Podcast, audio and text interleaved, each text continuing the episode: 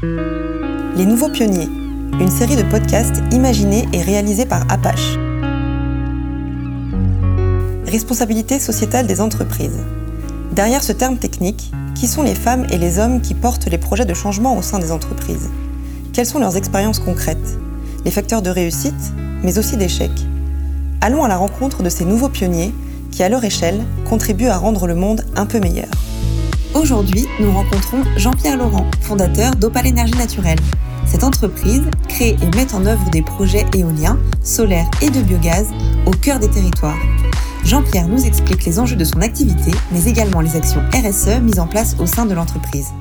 Jean-Pierre Laurent, je suis directeur, créateur d'Opal Énergie Naturelle, qui est une société spécialisée dans le développement, la construction et l'exploitation de projets d'énergie renouvelable, que ce soit dans le biogaz, l'éolien ou le solaire. Et je travaille dans ce domaine depuis 1995. Je faisais partie un peu des premiers, des pionniers de, développement des énergies renouvelables à la, à la fin des années 90. L'énergie est au cœur des enjeux environnementaux, mais les solutions font aussi débat. Nous avons voulu savoir quelle était la vision de Jean-Pierre sur cette question. Bah déjà, Opal, on a la, particularité d'être indépendant, ce qui est extrêmement rare dans, les énergies renouvelables, parce qu'il y a toujours un énergéticien, un, un turbinier ou un fonds d'investissement derrière. Donc ça nous laisse quand même une marge de manœuvre assez intéressante sur euh, la façon dont on veut produire. Aujourd'hui, clairement, on est dans une vision purement productiviste, c'est-à-dire consommer toujours plus, produire toujours plus. Euh, et là, on s'aperçoit que la prochaine révolution euh, qu'il va y avoir au niveau de l'énergie, ça va être une révolution sociétale. Et ça suit un peu ce qui s'est passé avec la nourriture. C'est-à-dire que l'énergie est en train de devenir un bien de consommation et on a envie de la consommer localement. Et on a envie de la consommer de manière plus intelligente. Euh, donc Opal, on est vraiment dans cette logique de créer finalement un trait d'union entre les territoires ruraux, qui sont des territoires producteurs, que ce soit en éolien, en biogaz ou en, photovoltaïque, avec les territoires urbains, qui sont des territoires de consommation. Et ce lien, il peut se faire par le réseau 20 kV, qui est un lien physique.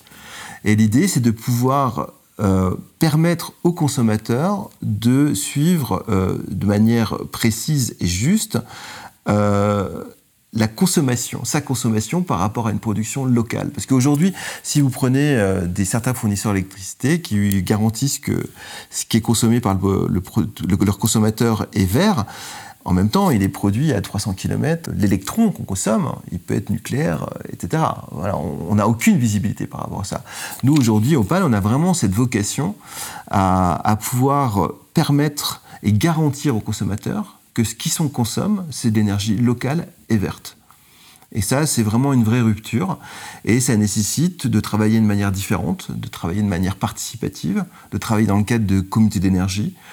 Voilà, c'est impliquer et permettre aux consommateurs de devenir de, vrais acteurs de leur territoire, d'une part, et euh, de, de leur consommation énergétique. Comme on peut le voir dans d'autres domaines, notamment en production agricole, la notion de circuit court a donc un sens en termes de production d'énergie? Aujourd'hui, euh, on s'aperçoit qu'il y a pour le monde rural la possibilité de valoriser ses ressources, son patrimoine naturel, euh, dans une logique vertueuse, et d'offrir la possibilité euh, au monde urbain, aux consommateurs urbains, de pouvoir consommer intelligemment. Ce qu'on veut, c'est créer les circuits courts de l'énergie. Les, territoires, et notamment les territoires euh, ruraux, ils sont exsangues. Ils ont de plus en plus de mal à, joindre les deux bouts. La valorisation de leur patrimoine hein, énergétique est une, euh, est une solution, sachant qu'il faut le faire vraiment dans une logique d'exploitation raisonnée et dans la logique de préserver ces ressources. Sur les différentes énergies vertes possibles, est-ce qu'il y en a une qui est plus performante ou plus vertueuse que les autres? Si oui, laquelle? Je dirais que c'est inévitablement une combinaison. On voit finalement que tout ce qui est monoculture, que ce soit dans l'agriculture ou que ce soit aujourd'hui en forêt, on a mis, je dirais, des hectares et des hectares d'épicéas, de sapins en plaine qui sont en train de crever. Euh, on a mis euh, du blé, euh, de l'orge, de, l'agriculture intensive, qui sont en train de crever les sols aussi. Voilà, il faut, être toujours dans la même logique de diversité et de complémentarité. Aujourd'hui, au niveau des énergies renouvelables, on n'a pas d'autre choix que d'avoir un mix énergétique. On ne peut pas avoir que du solaire, parce que le solaire, vous allez produire l'été, la journée, où vous avez le moins de besoins énergétiques. Donc il faut pouvoir le, pour pouvoir le compenser, parce que si on fait que du solaire, il va falloir des, systèmes de stockage, de batteries, etc. L'éolien, c'est top, parce que ça permet de produire l'hiver. On a à peu près 70% de la, ressource éolienne l'hiver par rapport à l'été. Donc il y a une vraie, euh, convergence entre nos besoins énergétiques et la production éolienne. Et après, vous avez l'hydroélectricité, là vous êtes au fil de l'eau, ça peut fonctionner toute l'année. Et la méthanisation également toute l'année. Après, on est sur des puissances installées nettement inférieures. Donc Vraiment, la solution, c'est de trouver un mix, de regarder quelles sont les ressources disponibles au niveau local et de, le faire de manière intelligente, sachant qu'un des éléments clés, c'est de pouvoir toujours dimensionner un projet à l'échelle du territoire. Selon vous, quelle est aujourd'hui la principale difficulté dans la mise en place des projets d'énergie renouvelable? La plus grosse difficulté que j'ai rencontrée, je dirais, c'est le manque d'engagement des politiques. L'énergie, euh, le changement climatique, c'est des politiques qui doivent s'inscrire dans le long terme. Et là, on s'est aperçu que quand même tout notre monde politique s'est orienté de plus en plus vers des objectifs euh, court-termistes, électoralistes. Ben, ça crée une dichotomie qui est extrêmement dure à rattraper. Moralité d'histoire, tous les euh, deux ans, tous les euh, trois ans, on a un cadre réglementaire qui change complètement. Une fois on va faire de l'éolien, après on va faire du PV. Il n'y a aucune continuité, il n'y a aucune ligne directrice. C'est comme la régionalisation, c'est-à-dire on a du mal à déléguer vers les régions, vers l'extérieur. Et ça, c'est un, vrai handicap culturel euh, pour faire avancer notre société.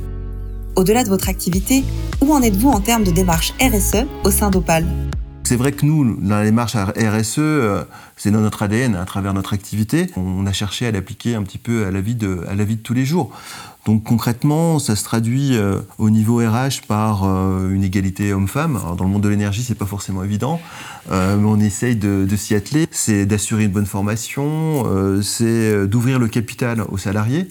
Ça aussi, ça en fait partie, pour qu'il y ait vraiment un intérêt et toujours dans cette logique de sens à travailler pour quelque chose. Si on travaille pour soi, c'est beaucoup plus simple. Et ensuite, pour tout ce qui est environnemental, évidemment, c'est euh, nous aujourd'hui, on est pas mal en déplacement, donc on fait évoluer notre, euh, notre flotte de véhicules euh, vers l'électricité. Sachant que je ne crois pas du tout aux changements radicaux, donc on le fait de manière progressive.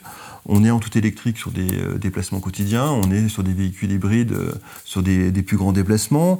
On a mis en place des vélos électriques parce que nous, on a la particularité d'être à la campagne. Et donc, c'est les citadins qui viennent travailler chez nous. Donc, on a mis en place des vélos électriques, on a mis en place aussi des systèmes de covoiturage. Et puis, on a mis en place une, une volonté de faire de l'autoconsommation euh, au sein de l'entreprise. Donc, on a nos propres panneaux photovoltaïques. Comment a été initiée cette démarche? Et pour vous, quel en est l'intérêt majeur?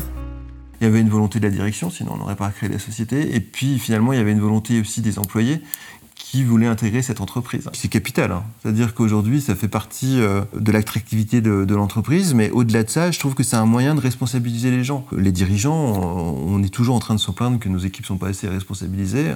Là, je trouve que c'est un vecteur qui est intéressant à mettre en place, qui est simple, euh, qui est vertueux et surtout qui permet d'avoir de donner du sens aussi au travail que, que, font nos, collaborateurs. Donc, euh, je dirais que c'est tout bénéfice sur toute la ligne. Pour conclure, quel message pour les entreprises qui nous écoutent et qui se posent la question de leur engagement RSE J'aurais envie de dire aujourd'hui qu'il ne faut pas tout faire en même temps, parce que ça, je pense que c'est euh, une erreur. Je pense que c'est une erreur de commencer fondamentalement par euh, le marketing parce qu'on peut vite tomber dans du greenwashing et ça peut être contre-productif.